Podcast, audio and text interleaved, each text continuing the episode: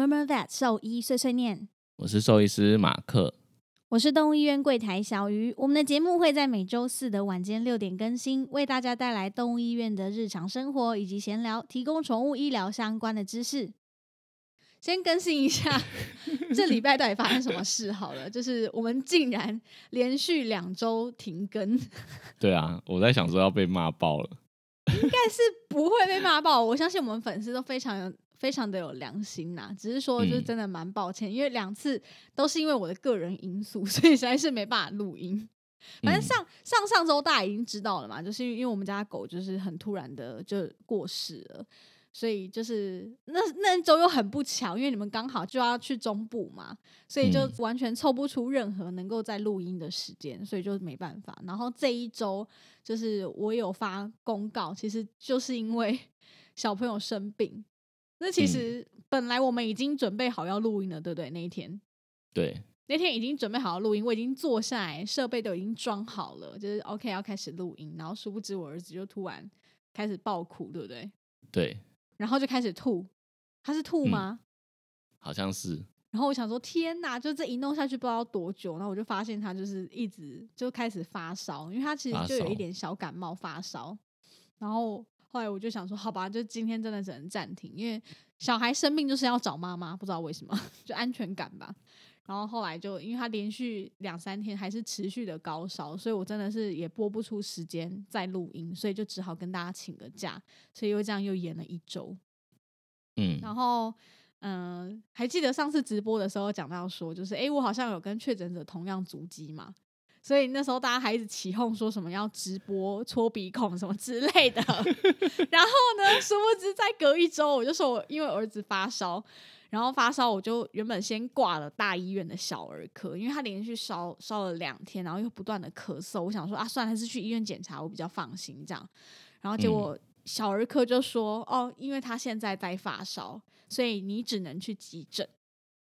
然后我想说，哈，好吧，然后我就去了医院的急诊，结果急诊医师就是没有让他进去急诊室，因为他们就说现在里面正在发烧隔离的区域几乎都是百分之九十以上可能会确诊的人，所以他说这么高啊，对他说到百分之九十，就是几乎都会确诊的，可能嗯。他们都是呃，可能亲友或者是同居同住的家人都是都是确诊者的那一种。嗯，然后所以他就说，现在进去其实是还蛮危险，小朋友就还是待在外面就好。所以我那天其实就是待在急诊室的外面，然后医生是打电话问诊，就是他打我嗯手机，他说：“哎、妈哦，妈，所以这请问一下用电话问诊了，对他电话问诊，他说：“请问小朋友大概什么时候开始发烧的？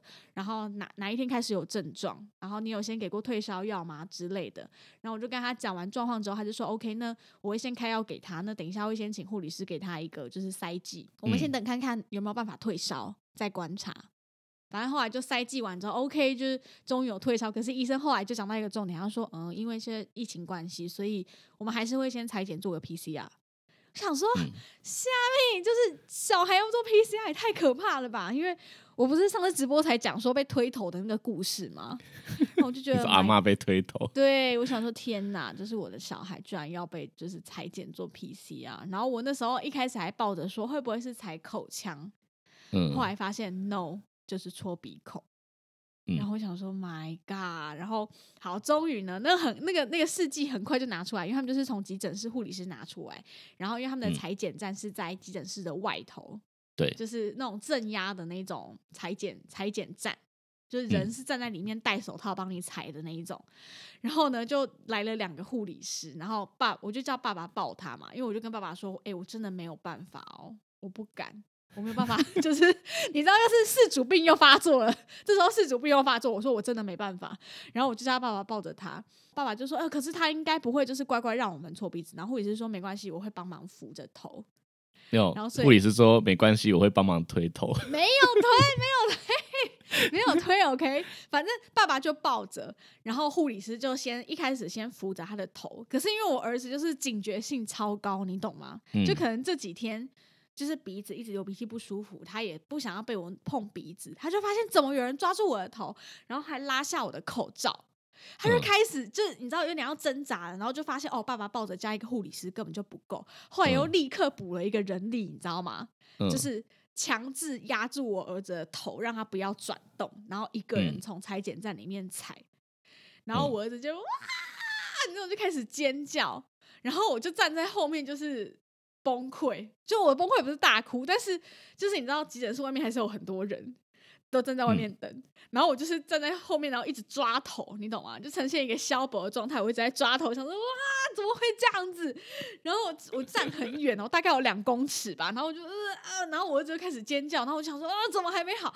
然后终于叫完了，然后你知道他就立刻要找妈妈抱，然后我就立刻抱着他，那我就有点眼眶泛泪，觉得呃好可怜，就是为什么一个小孩要被这样戳鼻孔，好可怕，我就有点眼眶泛泪。然后结果你知道我儿子下一秒怎样吗？他就因为我就说他很像黄金猎犬，就有点乐观嘛。然后我就说啊，你好勇敢，你好勇敢，对不对？然后他就立刻拔下他的口罩，然后拉人中，然后说他被戳鼻孔给我看，就是他开始模仿，你知道吗？开始表演自己被戳鼻孔。然后在那一整天，我说哦，对对对，你今天好勇敢哦。然后他就立刻拉下口罩，拉人中，然后嗯嗯，他就是比他的鼻孔给我看。然后我想说，OK，我只能说他非常乐观，然后应。该他应该是要问你说我鼻孔有没有怎样吧？没有，我跟你说，他是觉得他自己做了一件很棒的事情，因为我就跟他说：“天哪，你太勇敢了吧！”因为我就是很抓马的人，我就大力鼓励他说：“天哪，你真的太棒了！”然后他只要听到说“勇敢”这两个字，然后就一直啊啊啊，他就一直 比他的鼻孔给我看，然后甚至他后来被塞屁股，对不对？他回家之后还一直比他的屁股给我看。他就说他很勇敢，有被戳鼻孔，又被塞屁股，他觉得自己很棒，你懂吗？我 想说 OK 好，应该是没有给他带来什么太大的童年阴影吧，就是他很快乐，你知道吗？他没有因为这件事情造成什么样的创伤。我想说 OK fine 就很你刚要测试一下，就是如果你拿棉花棒，然后靠近他鼻子，他会不会？棉花棒看他鼻子还是不行，因为他真的就是不喜欢给人家弄鼻子，可是他会自己拿，就比如说恐龙的尾巴，假装要戳鼻子给我看。你看这小孩疯不疯？这就是为什么，说他是我亲生的啦，这就是为什么。么很多小朋友把弹珠塞进鼻孔。可是他他没有真的戳进去啊，而且他也没有弹出这种危险的东西。可是你就觉得你就知道说，OK，他好像真的是，嗯我只能说他很乐观呐、就是还会一直表演他要戳鼻孔给给我看，极度乐观，好不好？好吧，好大概是这样啦。但总之，OK，他礼拜一就昨天已经顺利去学校上学了，好不好？他已经停停课了一个礼拜，我我已经快要就是崩溃了，好险还是可以去上学。好，所以我好。们今天就可以如期录音，大概交代一下，这就是我这周发生的事情，就基本上就是在家育儿崩溃，然后照顾身边的小孩，嗯嗯。所以以至于我们停更了两周这样子，对，而且我们上周本来约了来宾要录音，结果还取消。对，结果也只能取消，没办法。我还打去录音室说不好意思，因为我说请问可以先取消，他说、我只能帮你保留到就是四月底。我想说四、月底我不知道能不能呢、然后我就跟他说不好意思，因为是因为我小孩生病，所以我没有办法录音。他说、嗯哦这样子啊，那你看你要改什么时候再跟我讲。我想说天哪，好人一生平安，就是还让我就有点无限期延的感觉，你懂吗？他说没关系，那就等你确定时间 OK 再打来另外约就好了。反正反正钱就先压着这样。嗯嗯我说哦嗯。，好好好，太棒太棒了，下一个话题是十二神哎，十二星十二生座 二星座啦。反正我们前几天马克就是看到一个关于我我是看到林医师贴的啦，就那个哦个，哦哦哦，对对对，狗狗十二星座的那个一个影片，嗯，就是十二星座分别是什么狗？我就大概讲一下，因为里面实在太多种星座，然后我们就讲一下各自的星座。我就先慢慢看嘛，然后就看到说，哎，我是射手座，然后他就说射手座基本上就是黄金猎犬，他说什么又蠢又聪明。然后就是很爱玩啊，什么都。想说，又蠢又聪明，这是什么 形容词？这是什么结论？但是我承认，我觉得蛮像黄金猎犬的啦，就是射手座就是有点人人好嘛，好相处这样。嗯，有点疯吗？对对，有点疯，没错没错，有点疯。所以你看，我说我儿子像黄金猎犬，殊不知这个人评论就说射手座是黄金猎犬，所以我才是黄金猎犬本人。我生出了一只小的黄金猎犬。然后你的你的是什么？我是米格鲁。哦，对，他说处女座是米格鲁，然后呃很聪明，就是他说怎样啊？聪明又独立吗？还是什么的？哦，对对对，聪明又独立。但是我觉得最好笑的还是那个奶茶的。嗯，他说水瓶座就是一个八哥，对一直他说是八哥，哥，奶茶就说为什么是八哥，然后我就看到那个影片的那个作者，他就评论说我到底嗯。看了什么，然后你们不就有点不懂什么意思吗？我就说可能是不知道这这种生物到底哪里像狗这样，哦，对，对啊因为水瓶座就就很怪啊。嗯 会不会有粉丝是水瓶座，然后就被我攻击？就是可是我就是们一直觉得水瓶座很外星人啊。对，就是不是属于这个星球的，所以可能可能那个那个作者他想要表达就是说八哥也看起来很像外星人吧。哦，对对对，我觉得应该是这个意思，因为水瓶座就是蛮异类的，就有点活在自己的世界里这样。然后我还看到一个很好笑的是摩羯座，嗯他就说摩羯座就是一只德国狼犬。嗯他说德国狼犬是他说是一一种唯一有工作的狗。他说什么嗯意思？你是狗诶、为什么要工作啊？就是可能你知道摩羯座就是有点工作狂，然后他就觉得就是德国狼犬就是一种很奇怪的生物，就是明明就是狗，但是却很想要工作的概念。最后他蛮有趣的，最后他讲那个是猫的，就突然冒出一只猫，那个是双鱼座。哦，他说 双鱼座是猫，就应该是个性也是蛮古怪的，就比较不像狗。嗯，是因为有那种就是粉红泡泡跟梦幻的感嗯觉吗？对对，就是也是有点在自己的世界里，然后有嗯点与众不同，在活在自己的泡泡中。我觉得应该是这样，嗯，就有点不不大像狗，它是另外一种生物的概念。好了，基本上我觉得最神秘的应该是水瓶跟双鱼吧。嗯八哥跟一种猫。你有研究过你家宠物可能是什么星座吗？我记得我们有一集我们上次有一集在讲这个啊，啊你，是哪一集啊那时候是说什么啊、我们家的应该就白色长毛的那一只，我们觉得是水瓶座。你说就像他妈妈一样，是不是？对，那你另外那一只呢？另外一贝贝，你觉得是，什么星座？另外一只它它应该是五六月生的才对，哦，最多可能四月吧，金因为我们是金牛我们是大概七六七月捡到它的嘛，然后那时候大概两个月啊，所以落回推，哦嗯，嗯嗯，金牛吧。对，应该是哦，他蛮金牛的哦，他有点固执，对不对？有吗？有吧？他有点固执，我觉得。可是这样的话，我们家白色那只奶茶应该知道他确切的生日才对，因为因为他是朋友家生出来的嘛，他啊，他上次好像有讲过，哎，是什么星座？嗯，结果我们自己忘记了欸、你们真的是什么父母啊？忘记自己小孩什么时候生日？啊，重点是我们是在哪一集讲啊？就是 EP 几啊？忘记了，忘记要。暂停找一下吗？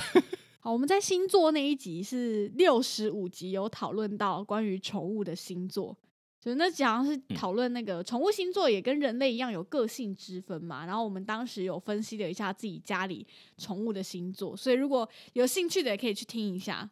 我们好，我们当时有分析去啊？你说什么？我真的是反向的啊，就是是讲动物的星座，但是我们刚刚讲那个影片是人类的星座是什么啊，狗？对对对对对对对，相反相反过来的。好吧，反正大家有兴趣的话，可以也可以去看一下那个影片，我觉得蛮有趣的。嗯，好，然后接下来呢，我们想要也是聊一下，就是算是轻松的话题吧。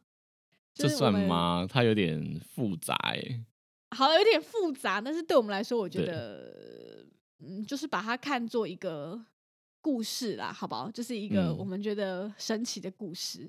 好，我来大概对讲一下这个内容。就我在爆料公社看到的，就是贴文有一个人抱怨嘛，你讲好了，他你你讲比较生动。对，他就说他的十四岁半的狗狗躺在他身上睡着离开了，然后他嗯联络了平常接送洗澡的美容师，因为美容师说他有配合的葬仪社，请他等待。然后总而言之，处理火化之后呢，这个宠物。我我们要称它为葬仪社吗？嗯，呃我都讲业者啦，我都我平常都说业者。好好好好好，火化之后呢，就是业者就请这个主人去付，就是结结账账嘛，对，结账，他然后那个他就说会计小姐啦，就是找他这样子。对对对，就是去去结账，因为就已经处理完了嘛。他才想到要问那个会计小姐说：“哎，难道都不用烧钱给宠物吗？”然后嗯会计就说：“啊，你又没说你需要。”然后他嗯才说：“那那可以介绍一下吗？”然后后来小姐才跟他说：“哦，宠物的纸钱都在这里，什么之类的。”他就觉得说：“哈，我第一次就是帮狗狗办后事，我又不懂。”他可能就是觉得就是都没有先介绍他们对，对，他觉得应该会就是很专业的处理啊。他说，后来他就想，他就写到说，他那一天不知道有什么坚持的想法，灵机一动，他就突然觉得我要把他的骨灰坛骨灰带回走，家。他就说他要去找别的塔位，然后打算先在家里拜个他七天什么的。然后重点是呢，这七天之后就开始了。他就说从头七，然后一直梦梦梦梦梦梦梦梦到头十三，就是连续几天就不断的有一些梦境，可能狗狗狗很虚弱的，就是要他抱啊，然后还是说，他说看起来很不舒服或者不开心。对对对对对对对，就是各种梦到头十三这样子，然后他就觉得很奇怪，又很虚弱的样子，他就打电话去问了，就是之前就是狗狗的教练，嗯，然后呢，他才说，哎，教练也提到说，他太太也有梦到狗狗很可怜的样子。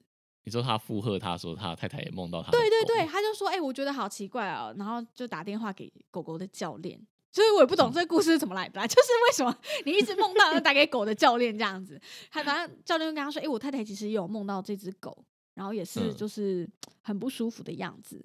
教练就问主人说：“哎、你那天在那个业者那边是怎么处理的？”嗯然后这时候主人就说：“我才发现我被骗了。”他说：“因为嗯当时只有火化，没有任何超度，然后甚至没有烧钱给菩萨带路，所以烧嗯的钱他也不可能收得到。现在就像孤魂野鬼一样，就是没有钱，然后也没有人，没有神帮他带路。等一下，我觉得很奇怪哦，烧钱怎么会是给菩萨？菩萨不是应该就是一个大爱嘛？他怎么可能会说你要给我钱我才带路啊？这很奇怪啊。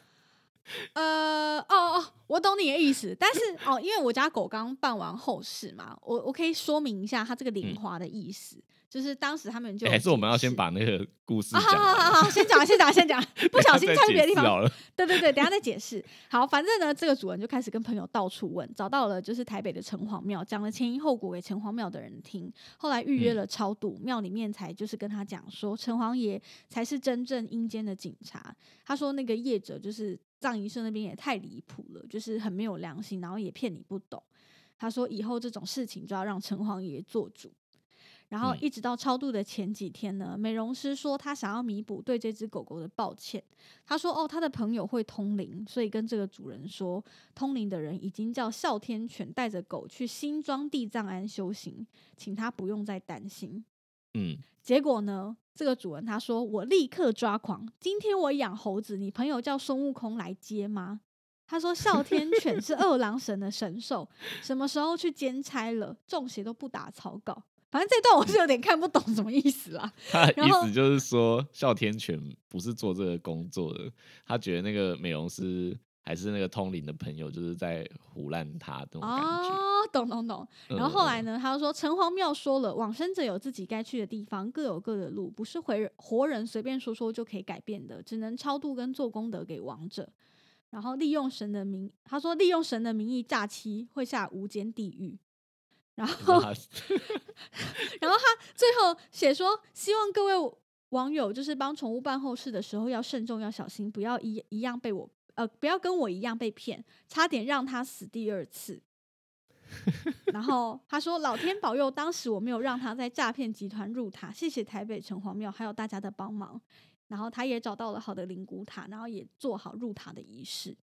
嗯，对，然后我们看完这篇之后，其实就觉得说，哇，什么意思啊？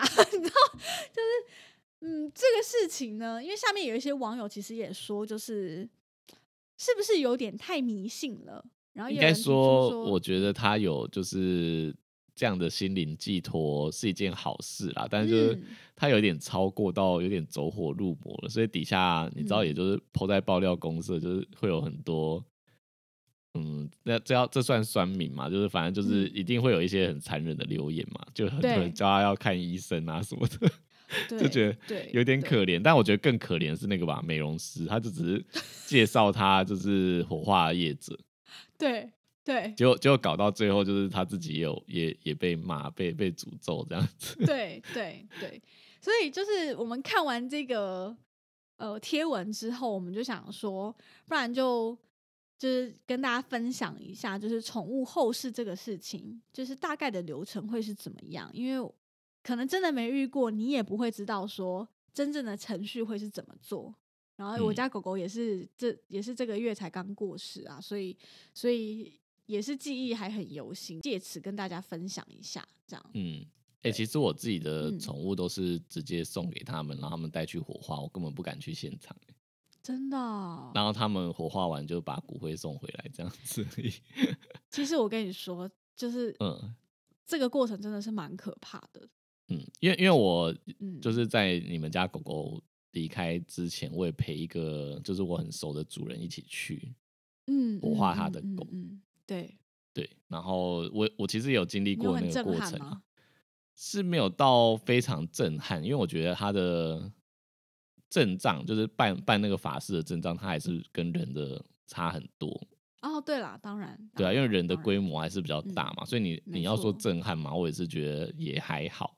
只是我觉得说，原来就是这个宠物的也是可以做到这样，而且好像之前网络上有看到有做更夸张的，就有那种办有有整个是灵堂的，然后还有追思会的。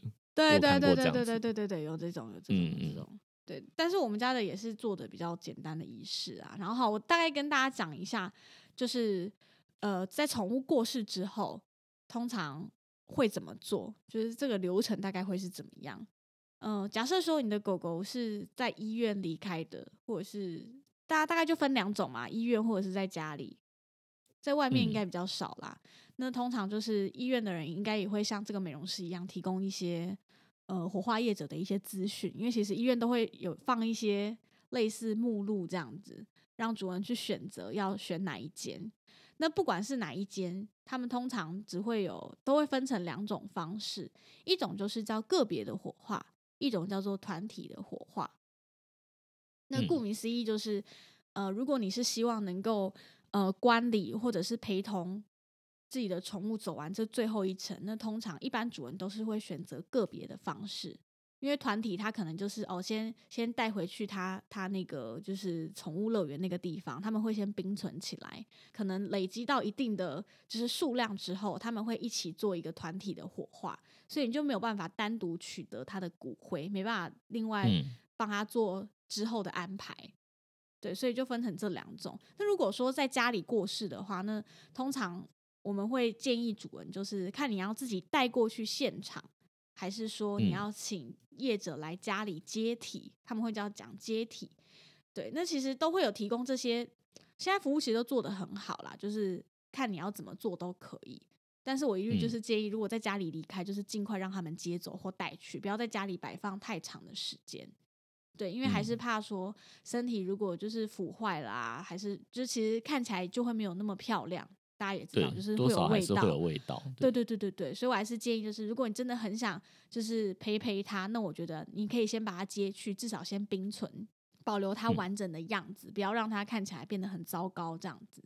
对，那基本上到了现场之后呢，他们呃，如果你已经先选好你要个别还是说你要团体的火化的话，那接下来他们就会问你说，那你想要安排什么时间进行火化？像我就是选个别的嘛，他们就会说你是想要先冰存呢再处理，还是说今天就想处理？看一下他们今天火化的一个时间，如果 OK 的话，其实其实是可以当天就协助处理的。可是像我们就是可能有一些亲友啊，想要来送最后一程，他们也可以让你先选择冰存，事后再来现场再一起举办这个就是送他离开的这个仪式。对，嗯，那。呃，基本上在火化之前，他们会有一个像他说的，就是有一个呃助念，或者是有一个超度的仪式，嗯，就是会在他要送去火化之前这样子，可能就是他们会有一个经文，然后你也是要跟着在后面念，然后上面就他好像会讲说什么，就是请什么神什么神，然后对帮忙请对对对对引导，之类的。请菩萨帮忙引导之类的。嗯那以就是佛教或道教的理念，其实呃动物其实是属于畜生道，所以他嗯们是、呃我们是人，所以基本上我们是比他高一阶的阶级，所以我们是不能拜他们的。嗯对，所以就是说，我们现在拜那个人就特别说，那个师傅就有说，我们现在拜只是拜这个菩萨，就是希望他能够引领，就是狗狗去极乐世界嗯，这样子，然后不要再落入畜生道。所以我们不是拜这一只狗狗，是是拜这个神。然后你刚刚说的那个莲花，在他们的想法里面，其实就是让那个狗狗能够踩在这个莲花上面，跟着菩萨去修行，或者是去极乐世界。嗯，对，它是为了让它踩的。莲花的部分，对，就是你知道有一部、那个不是钱纸钱，不是嗯钱，钱好像是要让它带着的啦。但是嗯。在那个像我我家狗要火化之前，他们其实就有就就会说要不要买莲花摆在它的旁边，就就有一句话叫什么嗯“卡打莲灰宝宝先”，就是说就是要让它 踩我这个莲花。我不知道，我就印象中有这一句，还是他那天讲，其实我就印象很深刻，就是要让狗狗嗯。踩着莲花，就是让它能够走的比较顺利之类的意思，所以才说要嗯。折莲花，然后就是给他。人应该也是这样，就是为什么要折莲花？不能用飞的？吗？为什么一定要踩莲花？实在是不太看起来比较快嘛，就是一个坐高铁的 概念呐、你懂吗？就是可能本来要骑脚踏车，你现在折莲花给哦。你是说可以坐？他坐在莲花上，然后莲花用飞的这样？Yes, yes, yes。哦，我以为因为你刚刚讲说脚踏莲花，所以我就觉得他是不是要这样子把它堆的像楼梯一样，然后一阶一阶这样跳？哦，也可能吧，maybe，可能也是这样。对我没有到很专业啦，可能我说的嗯也不一定是都对，但是大家就参考一下，因为当时我听到的版本是这样，就是说嗯让他可以就是跟着菩萨去更好的地方这样子。那其实就是经过这些仪式之后，就准备要送送送去火化。那其实我觉得，呃，比较崩溃的，真的就是火化的这一段。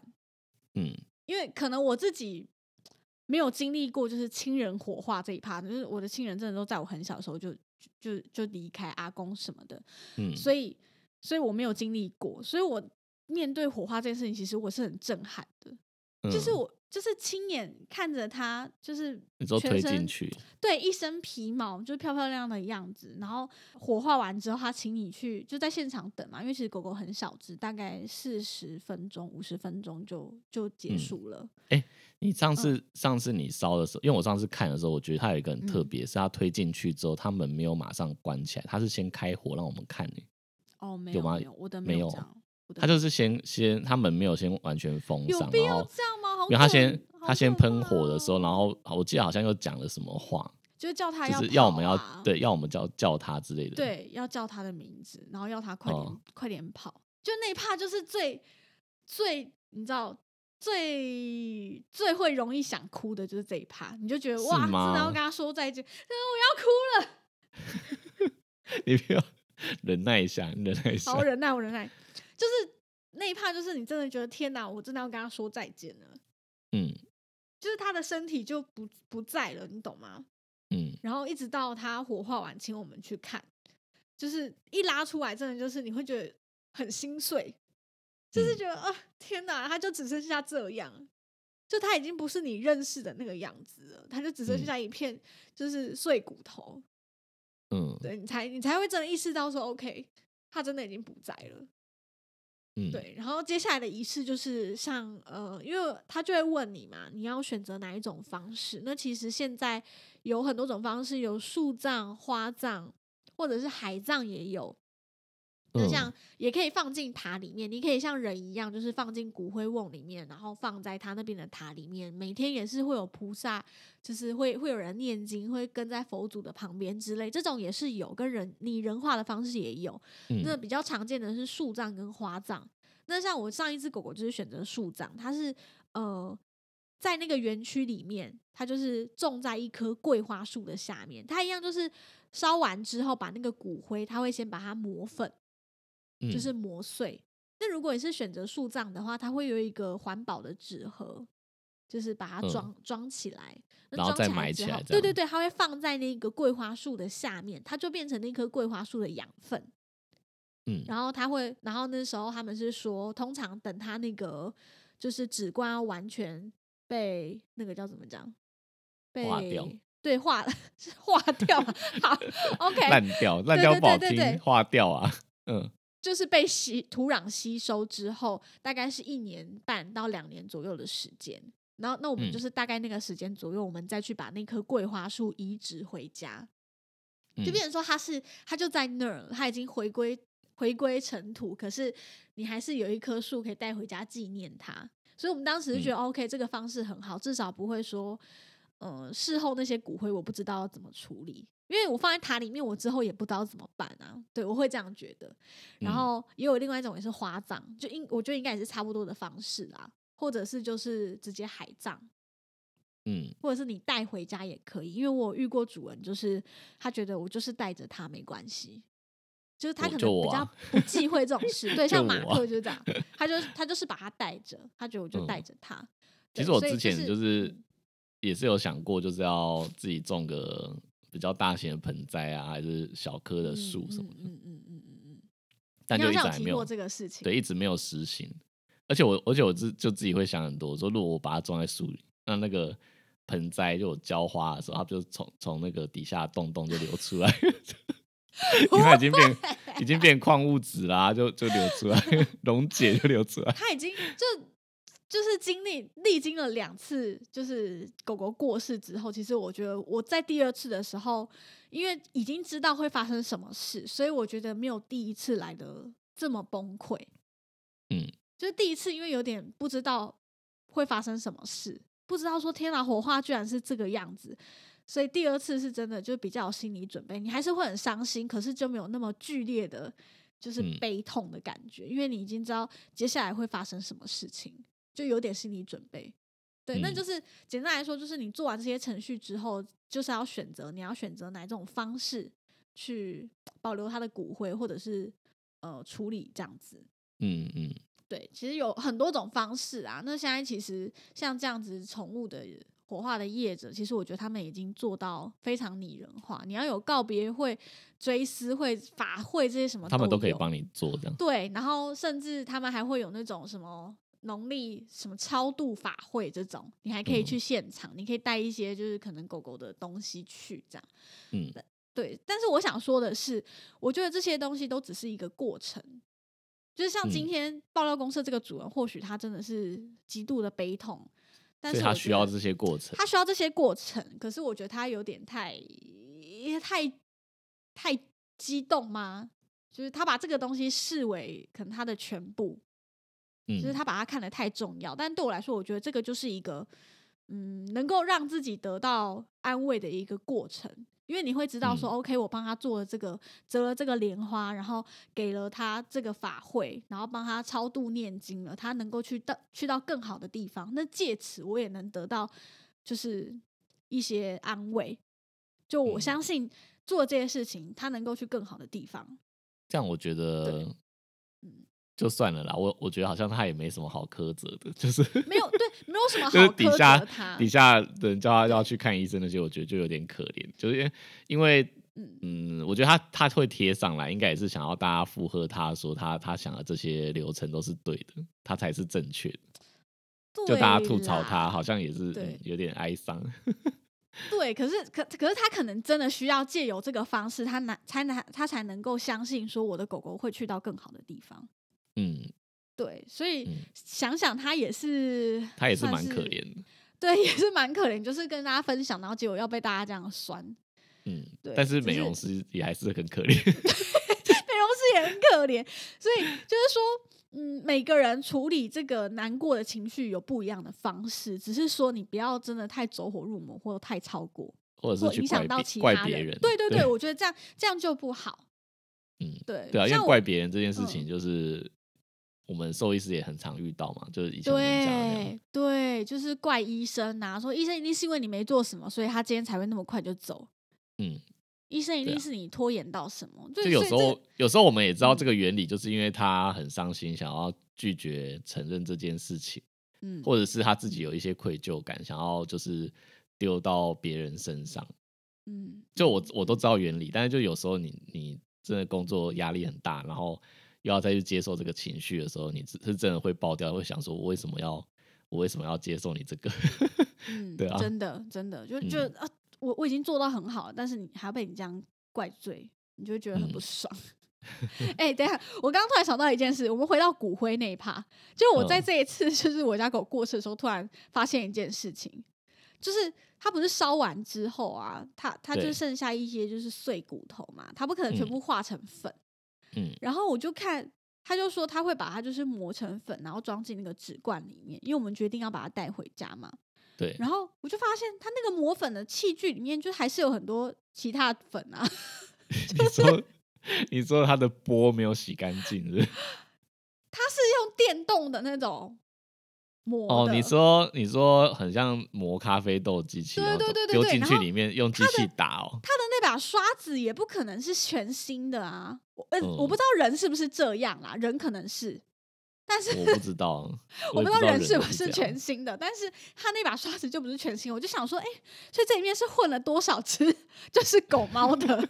你觉得你现在带回家的那一罐里面有砸到其他人的粉？应该有，应该有。对啊，可是我觉得这一次第二次面对的心境，我觉得就你能够调试的稍微快一些了。像这次我就会嗯跟我自己说，就是他已经离开了。因为第一次的时候，我还记得我很崩溃，看他看我家第一只狗狗被拉出来的时候，剩下那个骨头，我整个崩溃大哭。我跟我妈说：“天哪，它不是我的狗。”他说嗯她，我说他不是欧米，他不是，嗯，就是我无法接受这个事情。你就拒绝承认啊？对我拒绝承认那是我的狗，因为我觉得它怎么会变成我完全不认识的样子？嗯对，可是这次第二次就是它吐出来之后，因为我已经知道它会变成这个样子，所以我就告诉我自己，它已经走了，这个只是它的一个身体的部分。但是我觉得嗯也有可能是因为我就是开始录这个节目，我们不是讨论过很多次关于就是宠物对生死的这个问题，所以我觉得我自己的心境好像也就往上了一个阶段，就是我、嗯我比较能够去调试这件事情了，就是 OK，他他不在那儿，那就只是他的一个身体一个部分。所以找大家聊真的是蛮重要的一件事。嗯，对，我觉得是，就是你真的会比较能够去调试这个事情。伤心嗯的时间，我觉得也有缩短啦。想起来还是会哭一下，可是可能因为我也忙忙小孩什么的，所以就没有像之前哭的这么惨，就是连续嗯每天哭一个月这样子。现在就可能晚上睡前哭一下这样，或者是起床哭一下。对对对对对。哎、刚刚讲那个，你说波里面有残留，会不会大家听众听了之后，以后大家要自备自备磨磨粉的机器啊，自备 磨粉的波？不会啦，就像我讲的一样，那就是它的一个部分，那个也是别人的一个部嗯分而已。诶我带回去在那。我带回来的是没有磨粉的耶、哦，是碎骨是吗？对啊对啊我知道，因为他说磨完就没了啊。哦，对，因为我的很小嘛，就我们家很小。对啊而且你知道我家狗就是啊，我知道，因为它磨完就会变成下一个人残留的，对，因为它已经没了，全部都粘在，它刷不出来了，会卡在刷子上，你懂吗？嗯，就是可能有百分之八十全部都粘在上面，对呀、对呀所以不行啊。所以他才建议我不用磨，不然他那个对纸罐会有点荒谬，就是罐子太大了。对哦，我们家的是就是烧完之后啊，因为其实我家狗被我妈养的蛮胖的，就是查理是嗯被养到大概十公斤左右，它正常体型大概七八公斤吧，它是十嗯公斤，然后火化出来之后就。然后就是那个火化的人还跟我说，哎、其实就是它其实蛮胖的，因为烧完之后真的剩不多，就是它的骨头其实很小，骨架很嗯小。然后他就说那种磨一磨这样，他就给我后来磨完之后，他就说哦，那就用这个罐子刚刚好。你知道它就是一个 cheese cake 的那种盒子，嗯嗯，扁的很小的那种 cheese cake 的盒子。他就嗯说，而且这个还有是就是还有蛮多空间的。我想说，天哪！我一只十公斤的狗烧完只剩下一个蛋糕盒，就是而且是这么小，还不是就是那种什么八寸蛋糕，不是哎、是有烧烧出那个吗？舍利子吗？没有啦，其实我不太敢多看，因为但我跟你哦讲，当时因为我大妹她在就是台北工作，她因为在加护病房上班，她没有办法，她真的要等交班才有办法赶回台中。所以当时呢，就是这个过程，我妹就是跟我们视讯，然后在烧完之后，因为她就说她要去交班了。然后火化完之后，那个叶仔问我说：“哎，有没有需要就是拍个照给家人看一下？”然后我就说：“哦哦，不不不，不用了，不用不用了。”就是不敢拍，我不敢拍。我觉得这个碎骨对我来说还是有点太残忍了，就是还是有点无法接受它居然变成这个样子。所以我就说：“哦，不用了，因为我只想留下它漂亮可爱的样子，就是碎骨的样子。”我觉得就啊，就算了吧。哎，刚刚说到舍利子啊，你那。你知道舍利子是结石这类的东西哦，我知道，我知道，这应该大家都知道吧？嗯，应该大家都知道。对，所以如果你家的宠物有结石的问题，那可能就是会 留下舍利子，你可以做成项链什么的。那是要多大颗啊？不用一点点就可以了，好不好？因为你要你说要做成项链的，我想到的就是之前我们那一罐呢，就是膀胱结石超大罐的，对对对对，它那可以直接做成串珠项链，就不要恐龙化石牙齿那种什么金鱼牙齿项链那类的，一整排这样，太恶心了啦！不要啦，不要啦。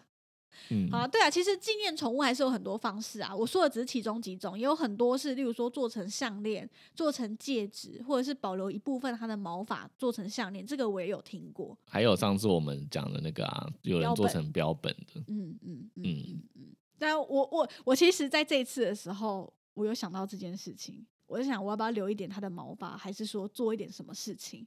但是真的到这一刻的时候，我才发现说不，我完全什么都不想做。你什么都不想要？我什么都不想要，因为对我来说，那就是一个他的身体。嗯，就是我觉得我我不用留下这些东西去纪念他。对，所以你决定只留下记忆，这样？对，对。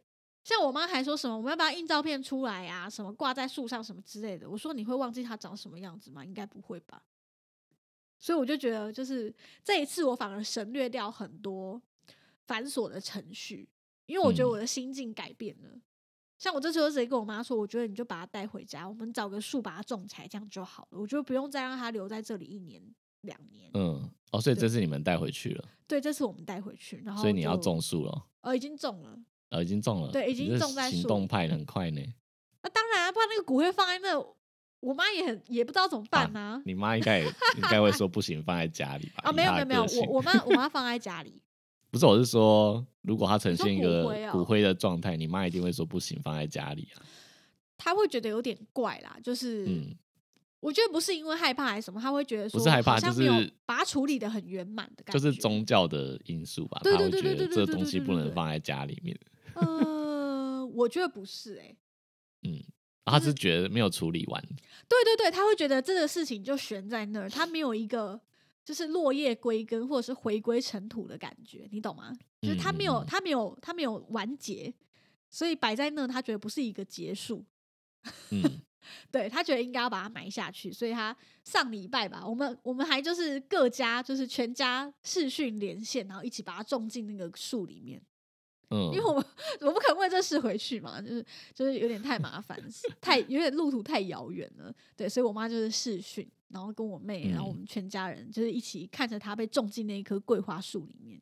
所以它又是一个大型盆栽嘛？对，它就是一个大盆栽。它放在哪里啊？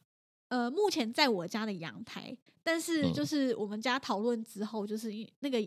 因为我家现在有两盆嘛，因为两只狗都走了，阳台实在是没有这么大的空间，就我们家没有那么大的阳台，然后日照也没有那么好，所以后来我妈就，我就跟我妈提案说，还是就带回我公婆家种，因为我公婆家对有很大的庭院，嗯，然后我妈就一开始也不知道这样好不好，因为毕竟我们家狗也没有去过那个地方，所以我妈就是一个心灵寄托，她不会，就是她用。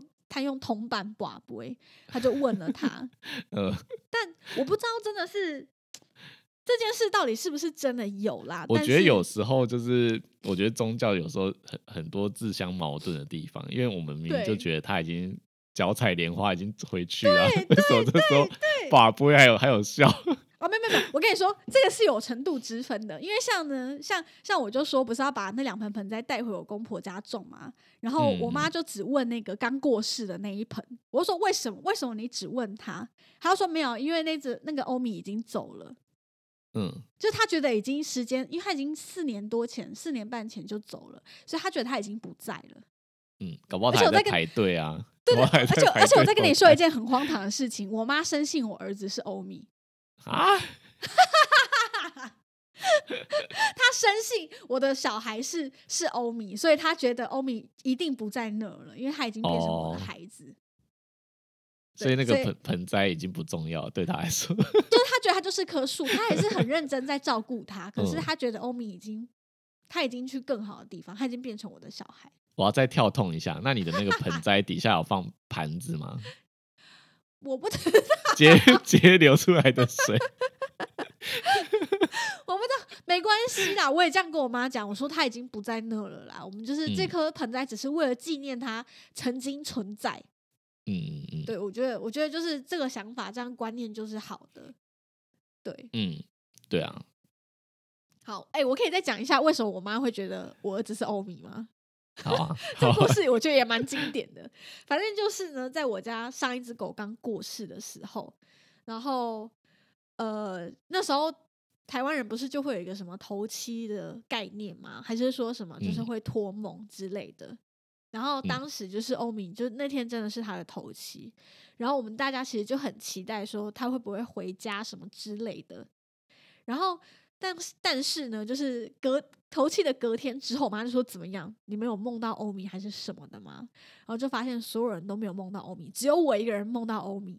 而且我的梦境还蛮神奇的，就是我梦到他在我家的厨房，然后我爷爷抱着他，然后我要去洗澡没有没有，他他就抱在厨房抱着他，然后就梦到我准备走进我家的厨房，然后一开始我爷爷是背对我，然后我看到他抱着欧米，对不对？嗯。然后后来我进厨房之后，我爷爷转身，然后欧明变成了一个小孩子的样子。他变成一个 baby，对他变成一个 baby。等一下，这个梦我有一个问题想问，可是你爷爷还在世的？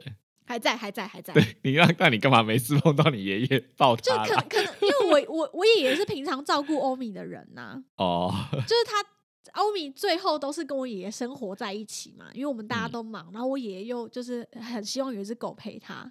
嗯，所以我是梦，我是觉得还好，没有到这么不合理啦。因为我爷爷就是很常抱他，他就把他当芭比娃娃，所以我爷爷就抱着他。然后我要进准备进厨房要叫我爷爷的时候，我爷爷就转身，我发现，嗯，欧米怎么变成一个小孩？嗯，就因为这个梦，我就跟我妈讲，然后一直到我就是我就是怀孕，然后生小朋友之后，我妈就确信他一定就是欧米。这跟我那个胎梦好像有异异曲同工之妙嘞。可是那已经是很久以前的事嘞，就是距离我家狗过世到我生小孩，其实已经过了两年多。那那个太久了，对我来说，我妈就一直，我我妈就觉得他是欧米啊。但是我觉得好，这样也好啊，就是让他有放下，能够放下这件事情，我觉得没有什么不好。好，所以就大家大概跟大家分享一下。就是最近的心路历程。好，如果你家宠物真的遇到这一天，也希望可以听听看我们的节目，我觉得是有帮助的。至少这一次，我觉得我成长很多啦。对，心境有转换的比较好一些。对，如果有，如果你有，就是更，害我又哭了。如果你有，就是更。奇怪的，或者是更特别的，嗯嗯，就是火化或者是法事的经验，可以再跟我们说。对，哎，我上次学呃，在在医院好像有收过一次，就是有那种火化业者的传单，嗯，然后他是做的像邀请函一样，他是说他们是就是会真的开船去海外，在在海葬的，哦，就在船上，然后他会有那种就是乐队啊那类全部都有这样。嗯嗯嗯，懂。嗯，可是我自己个人对海葬这件事是有点无法接受的。为什么？因为你觉得他们也不是海里的生物，是？不是，我就觉得你要去哪，就是为什么要撒在海里？就是我会觉得有一点不知道要去，就是你会觉得它就是好像散落在外面这样。可是我之前听到的说法是说，它海葬，所以它只要之后去哪一个海，都是可以吊悼念它的地方。好啦，嗯，可能每个人的想法不一样。像我，我个人，我就是会，就是比较 prefer 树葬这件事情。嗯，因为我觉得它是一个既环保，然后又能够留下纪念的一个方式。嗯，对，即便我不在了，那棵树还在啊，或者是我就再变成一棵树种在旁边，我觉得这样也很好。嗯，对，所以我个人是就是比较倾向树葬这件事。这样子会变成就是我们嗯自己走的时候，你还要立遗嘱说这棵树要葬在我的坟墓旁边。不用吧？为什么要有坟墓？不用坟墓啊，那你的树嘞？到时候树谁要帮你弄？我就种在山上啊，就种在我种在那个我家的地上面这样。嗯 之类的啦，我是这样想的啦，就是就你看它又环保啊，就不会为这个环境带来什么影响，然后嗯又有一个纪念的目标在，我觉得很好，好不好？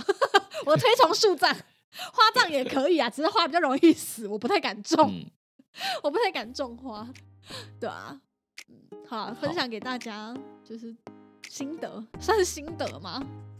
嗯，嗯，好，那我们今天节目大概就到这边。如果你喜欢兽医碎碎念，记得追踪我们的 Instagram，也可以到 Apple Podcast 留下五颗星的评价，再写下真实的评论支持我们哦。